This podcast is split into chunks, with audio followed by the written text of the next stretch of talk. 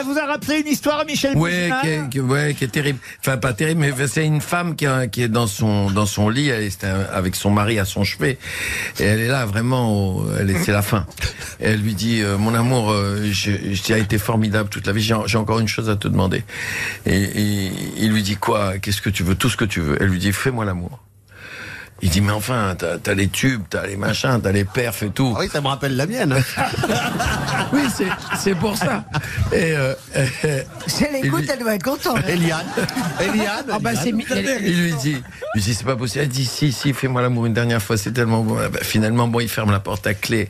Et maintenant il commence à faire l'amour avec elle et puis elle, elle- elle commence à avoir du, du, du- du rouge aux joues. Elle, elle, elle retrouve de la santé quand ils font l'amour. Euh, elle ce truc, elle arrache les, les perfs et tout ça.